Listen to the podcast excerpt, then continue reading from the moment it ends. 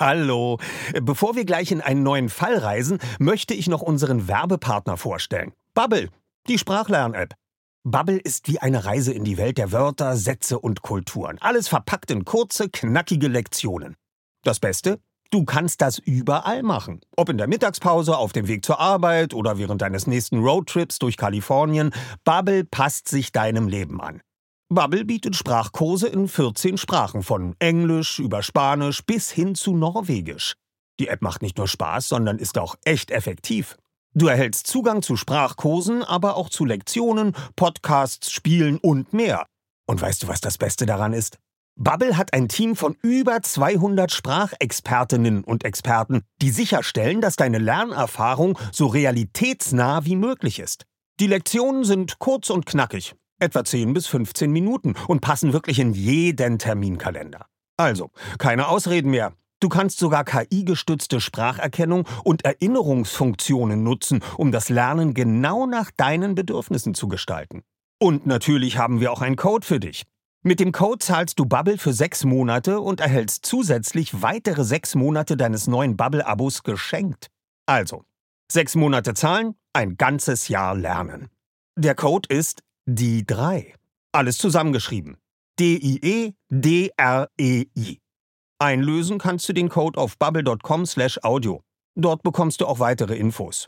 Die packen wir dir auch in unsere Show Notes. Gültig ist der Code bis zum 29.02.2024. Also, wenn du dein nächstes Abenteuer mit einer neuen Sprache starten willst, probier Bubble aus. Und wir starten jetzt nach Rocky Beach. Passend dazu kannst du direkt eine Englischlektion starten. Viel Spaß!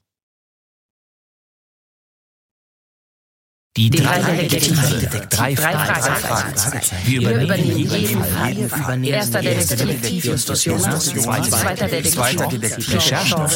Recherche. Bob Andrews. Das bin ich. Das stimmt. Sind meine geschätzten Hörer und Miträtsler auch schon soweit? Die drei Fragezeichen Hörbuchreihe. Eine Auswahl aus den Klassikern der Buchreihe. Ungekürzt eingelesen von Family and Friends.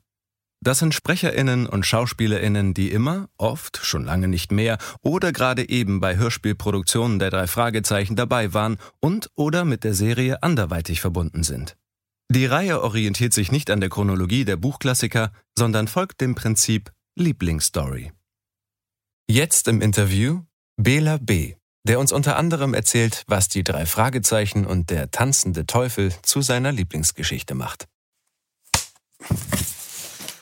Muss schon sein, ne? Herzlich willkommen, Bela. Okay, mein Name ist Bela B. Ich bin Gesamtkunstwerk aus Spandau, ähm, Mitglied einer halbwegs bekannten Rock'n'Roll-Band namens Die Ärzte, aber auch solo unterwegs, unter anderem Schauspieler, Autor, äh, Synchronsprecher, Hörbuchsprecher und äh, diverse andere Sachen gemacht. Und ähm, in meiner Funktion als Sprecher, aber vielleicht auch als Gesamtkunstwerk bin ich hier und in diesen wunderbaren Tonstudios ähm, hier in, am Rande von Charlottenburg, um ein äh, Hörbuch der drei Fragezeichen einzusprechen. Kein Hörspiel. Welche Beziehung hast du zu den drei Fragezeichen? Die drei Fragezeichen sind äh, sind natürlich äh, äh, ja deutsche Geschichte, ja also deutsche äh, Kulturgeschichte. Ja, die gibt's einfach so ewig lange. Aber meine Beziehung geht sehr weit zurück, fast zu den Anfängen der drei Fragezeichen, weil ich einen der drei Sprecher sehr gut kenne von damals, äh, nämlich aus der Punk-Szene, Oliver Rohrbeck, Justus Jonas von den drei Fragezeichen, war ähm, mit mir auf diversen Konzerten oder wir waren gemeinsam auf diversen Punkkonzerten in besetzten Häusern, Pogo getanzt und so weiter. Ähm, genau, da kannte ich ihn. Nur damals, 1979 oder 80, als ich ihn kennengelernt habe, wusste ich nicht, dass er das sprach. Also es war auch, es, ich glaube auch gerade so die Anfänge und so, und er ist damit auch nicht so hausieren gegangen. Er hatte Hundehalsband und, und solche Haare. Irgendwie ziemlich krass, ziemlich guss. Das ist die eine Beziehung. Die andere Beziehung ist natürlich, dass mir die drei Fragezeichen immer wieder irgendwie begegnet sind und halt ein bestimmtes, äh, ja, ein deutsches Kulturgut sind, das durchaus auch in diese Welt, die ich so liebe, in so eine, so eine Fantasy, keine Ahnung, ähm, manchmal auch Trashwelt irgendwie das immer so vorbeischrammen oder das halt irgendwie berühren. Und ähm, so habe ich zum Beispiel seit Jahrzehnten einen Pappaufsteller von Alfred Hitchcock, irgendwie, wo der Reklame für drei Fragezeichen und diverse andere Hörbücher gemacht hat. Was bedeutet für dich die Welt der drei Fragezeichen? Naja, es ist eine, äh, ähm, es ist ein in sich geschlossener Kosmos, ähm, in dem halt diese drei jungen Detektive agieren und immer wieder neue Fälle auflösen. Ich sehe da durchaus Parallelen zu einem anderen berühmten Trio in diesem Land. Und da fühlen wir uns, also fühle ich mich natürlich den drei Fragezeichen auch verbunden. Ja. Also ähm, äh, sie, es gab in diesem Land äh, diverse Trios, die äh, die Kulturgeschichte geschrieben haben. Die meisten davon waren Musiker, Trio, äh, die Flippers, die Ärzte. Und drei Fragezeichen äh, tragen das halt auch tonal, aber halt in eine andere, in eine literarische Welt. Hörst du heute noch drei Fragezeichen Hörspiele? Zum Beispiel zum Einschlafen? Ähm, selten. Ehrlich gesagt selten. Es ist aber ich in meinem ganzen Umfeld ähm, sind wahnsinnig viele Leute sozialisiert mit den drei Fragezeichen. Also äh, es gibt wahnsinnig viel Erwachsene, ältere und mittelalte Erwachsene, die immer oder wieder drei Fragezeichen hören. Ähm, ich äh, äh, bin hin und wieder, gehe ich auch zu den öffentlichen Lesungen, die ja immer größer werden. Also ich war im Stadion, war ich noch nicht, aber so kurz davor in diesen Riesenhallen, in denen sie lesen. Und ähm, da sehe ich auch, dass das äh, Durchschnittsalter noch älter ist als ich zum Teil. Ähm, äh, das ist echt krass. Aber auch, also auch ganz junge finden das total toll. Also insofern fasziniert mich das. Ich sage jetzt nicht jemanden, er soll ausmachen, wenn es gerade irgendwo läuft. Kannst du dich an deine erste Folge der drei Fragezeichen erinnern? Also ähm, als das damals anfing und als ich Oliver Robeck kennenlernte und nicht wusste, dass er Justus Jonas ist, äh, da war ich jetzt, keine Ahnung, da war ich nicht so auf Hörspiel ehrlich gesagt. Da war ich gerade so ein juveniler Jungerwachsener, für den Hörspiele, da habe ich mich mehr für Musik interessiert. Insofern bin ich erst wieder auf die drei Fragezeichen gekommen, als die ähm, in den 90ern dann anfingen, so große Lesungen zu machen. Und ich weiß noch, es war der Audimax, äh, die, eine, eine Unihalle in der Universität in Hamburg, wo ich war, wo 2000 Leute waren. Ich dachte, das kann nicht sein. 2000 Leute gehen sich gehen hin, um sich ein Live-Hörspiel anzuschauen und anzuhören konnte ich nicht ahnen, dass das alles noch viel, viel größer geht. Ich weiß aber nicht mehr, wie das Stück hieß. Ich weiß aber, dass äh, das, was mich sehr begeisterte, dass die drei ähm, zwischendurch immer wieder so ein bisschen ausbrachen aus dem, aus dem Hörspiel und so, so auch Witze über sich machten, weil sie ja mit der, damit auch spielten, dass man die jetzt sehen konnte, die drei Sprecher.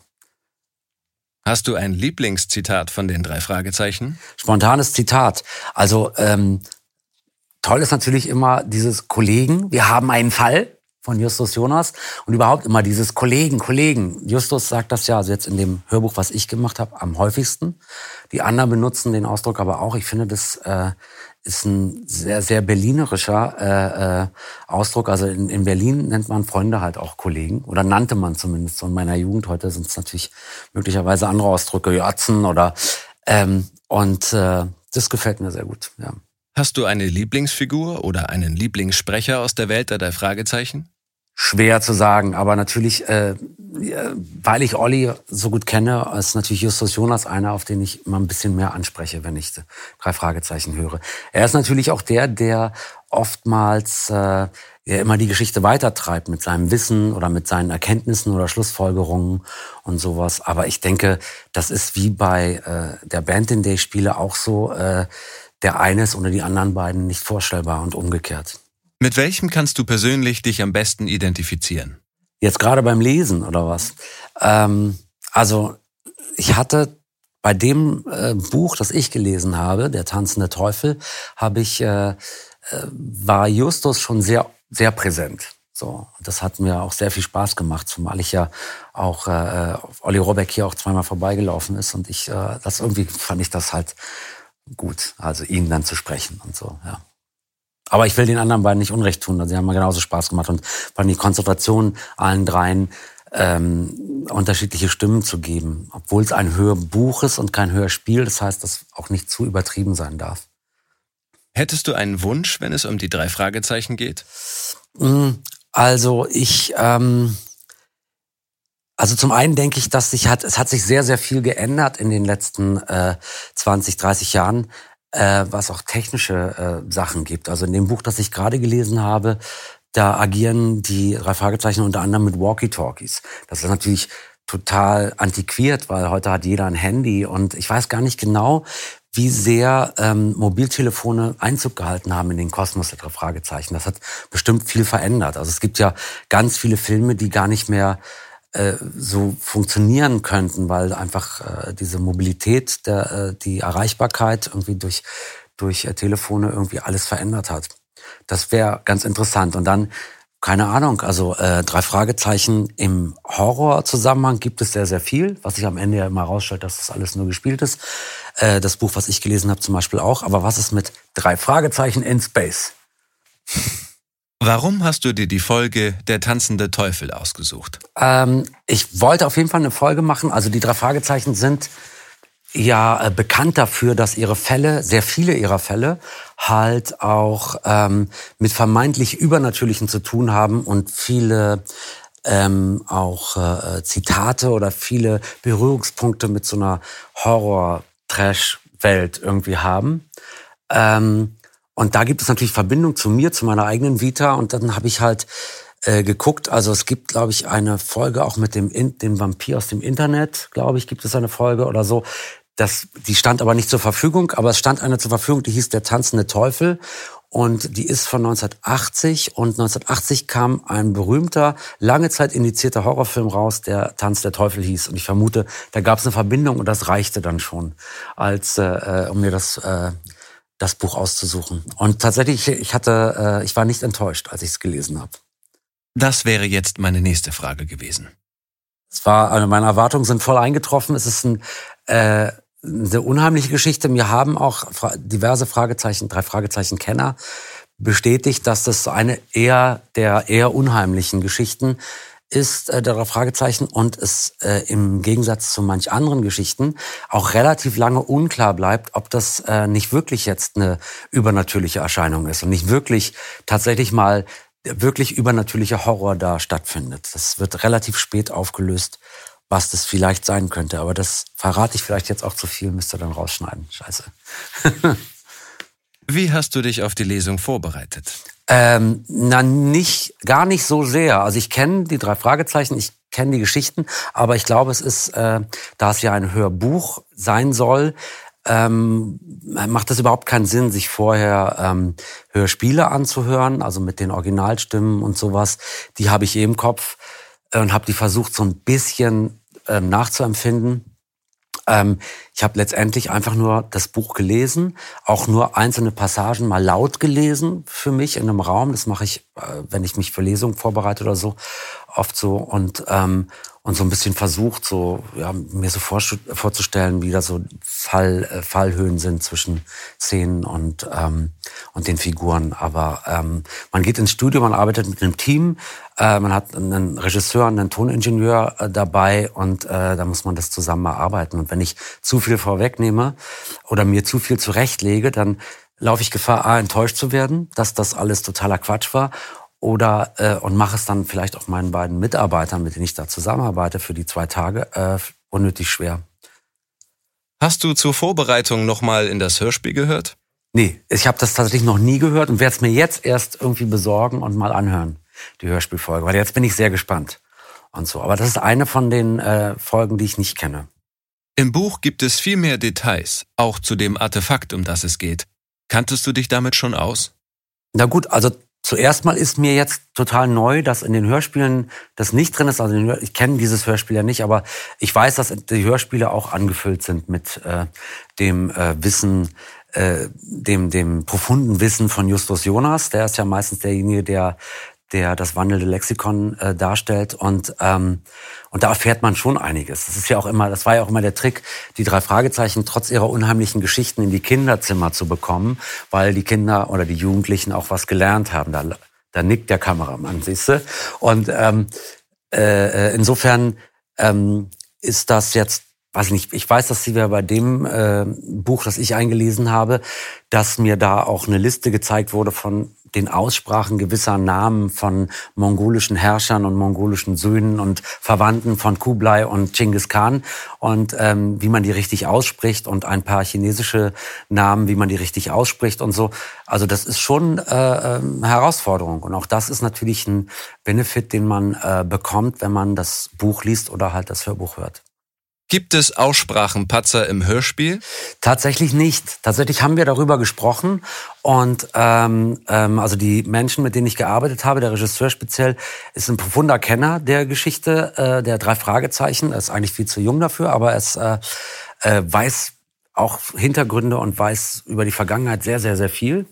Und ähm, und der hat mich dann auch darauf aufmerksam gemacht. Das wurde eigentlich, also es gibt zum Beispiel einen, ähm, einen Trödelhändler, einen, einen, der fast schon an der Grenze zu Hela, eine Figur, der äh, Hammer heißt, der aber im Hörspiel Hummer genannt wird und äh, den wir aber dann in unserem Hörbuch Hammer dann in der englischen Aussprache. Schließlich spielt, spielen die Geschichten der drei Fragezeichen in Rocky Beach, Kalifornien und da werden dann äh, die Sachen auf Englisch ausgesprochen. Aber ich weiß, dass ich habe das schon hin und wieder gehört in alten Hörspielen, dass so Sachen falsch ausgesprochen wurden. Ich finde sowas charmant und äh, ja, also es ist okay. Aber ich glaube jetzt in dem Hörbuch, ähm, das, dem Hörbuch hat man noch mal so ein bisschen so eine so eine Ernsthaftigkeit. Also das tut dem Buch, glaube ich, ganz gut, so eine Ernsthaftigkeit, dass wir diese Sachen ein bisschen ernster nehmen, als das äh, vielleicht beim Hörspiel gemacht wird.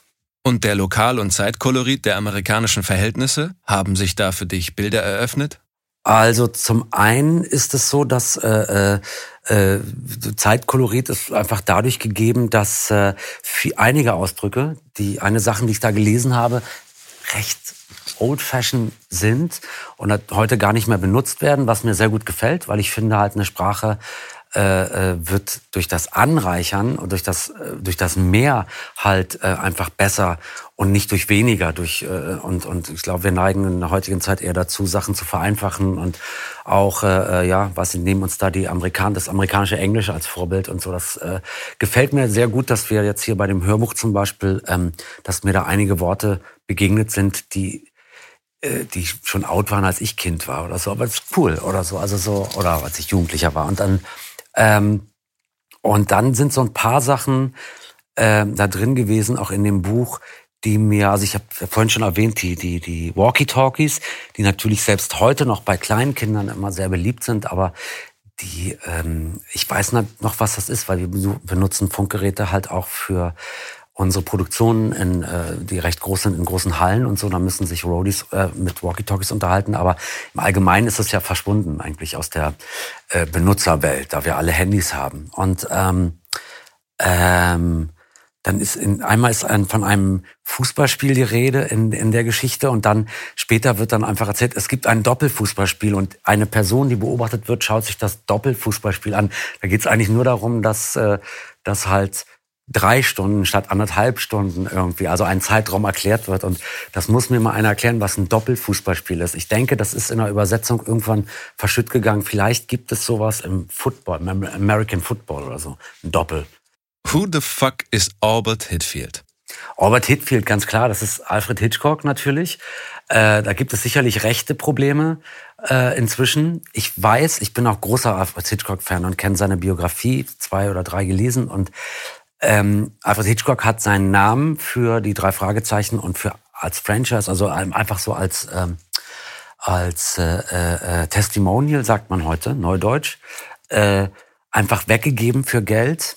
Denn der hatte auch eine Phase mal in seinem Leben, wo es nicht so gut lief. Also den Film Psycho, den musste er ja, äh, da musste er sein Haus beleihen, um den zu finanzieren und solche Sachen. Und in dieser Phase hat er unter anderem für Geld auch seinen Namen weggegeben ähm, ohne genau zu wissen, wofür. Und Hitchcock stand halt, steht natürlich und äh, aber stand halt auch immer für Spannung und für Thrill und sonst wie. Und das äh, wurde halt dann benutzt, also für Hitchcock als, so reime ich mir das zusammen, weil so ein profunder Kenner bin ich nicht, äh, Fragezeichen, aber dass der halt einfach so als Gottvater dieser, dieser ähm, spannungsgeladenen Hörspiele so funktionierte, um halt, ähm, um ja, weiß nicht, den Leuten noch mehr Spannung, noch mehr auch so an der Grenze zu Horror oder Grusel zu, zu äh, suggerieren. Und äh, ich bin ganz überrascht, dass er halt tatsächlich äh, jetzt auch in dem Hörbuch auftauchte. Also in den Büchern scheinbar öfter. Äh, aus von den Hörbüchern kenne ich das zumindest nicht, ob das so. Vielleicht war das bei ganz früher mal so, aber aus einigen, die ich kenne, die so aus den 80er und 90ern sind, kenne ich das nicht. Wie findest du Axel Luther als Orbit Hitfield? Konntest du mit ihm etwas anfangen? Ja, absolut, absolut. Also einer der ganz großen, einer der Sachen, die mir ganz am Ende noch so quasi Spaß gemacht haben, eine Belohnung für für äh, die Arbeit, äh, war, dass ich am ganz am Ende ähm, den Albert Hitfield auch in einem direkten Gespräch mit den drei Fragezeichen sprechen konnte und als Vorbild äh, den Axel Luther hatte, der, der mir, äh, was mir halt vorher vorgespielt wurde, ein, ein paar Sequenzen, die er gesprochen hat.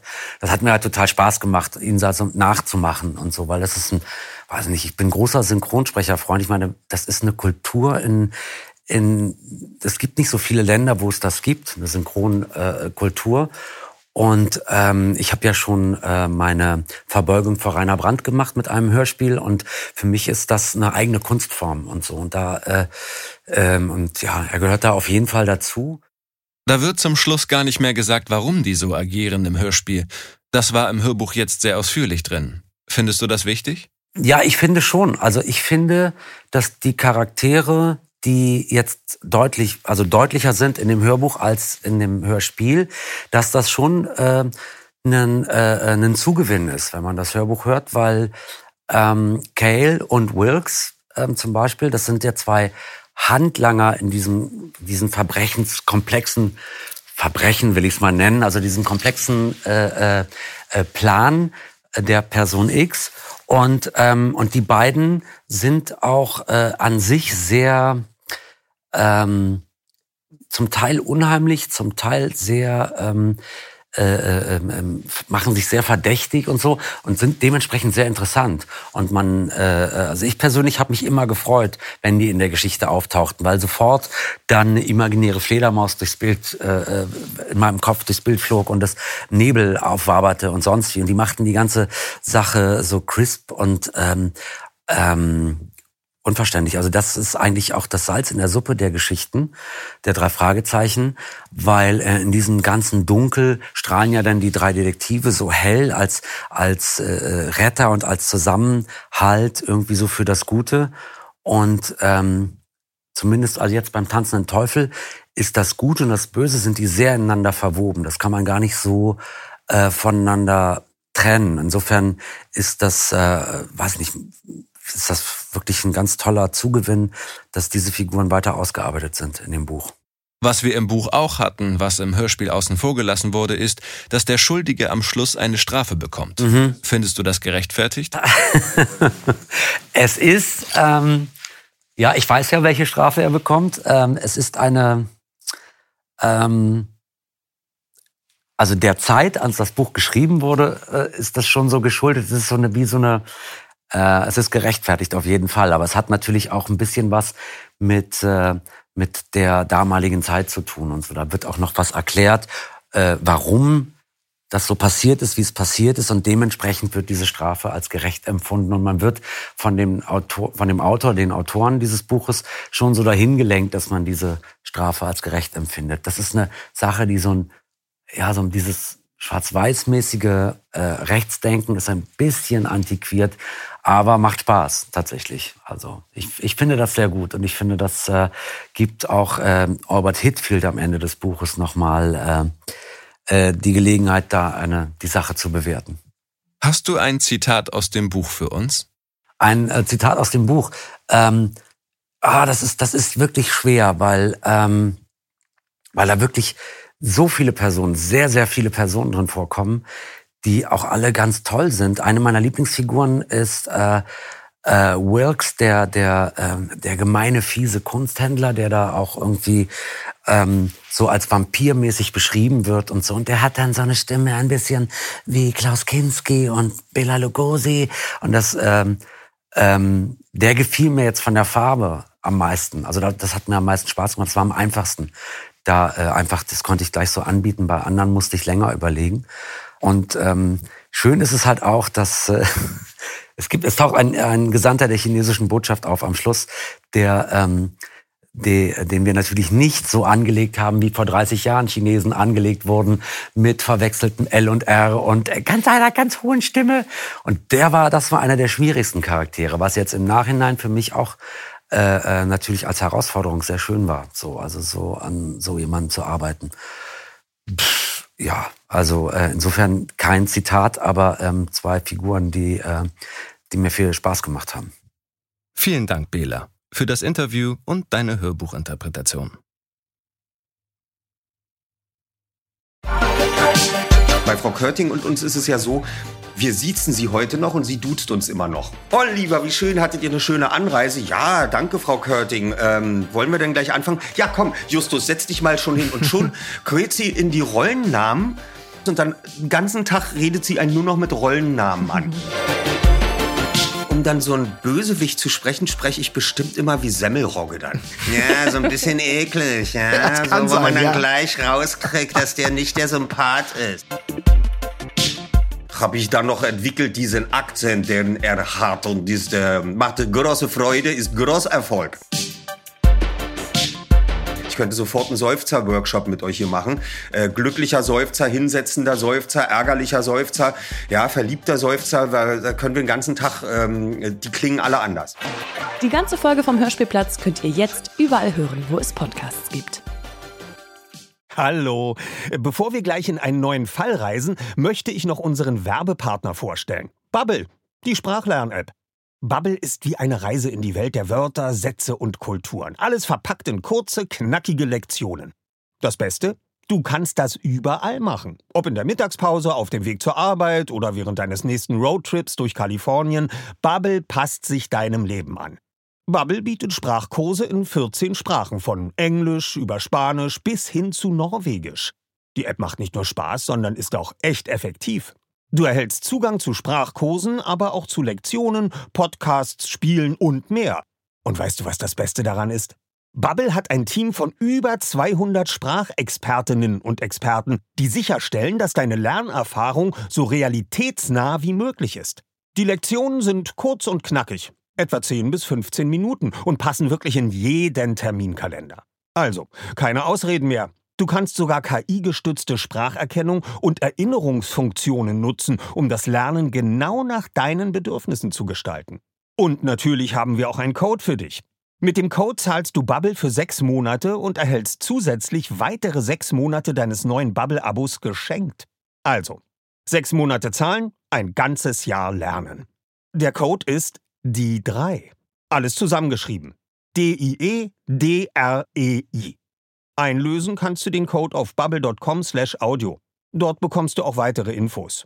Die packen wir dir auch in unsere Show Notes. Gültig ist der Code bis zum 29.02.2024. Also, wenn du dein nächstes Abenteuer mit einer neuen Sprache starten willst, probier Bubble aus. Und wir starten jetzt nach Rocky Beach. Passend dazu kannst du direkt eine Englischlektion starten. Viel Spaß!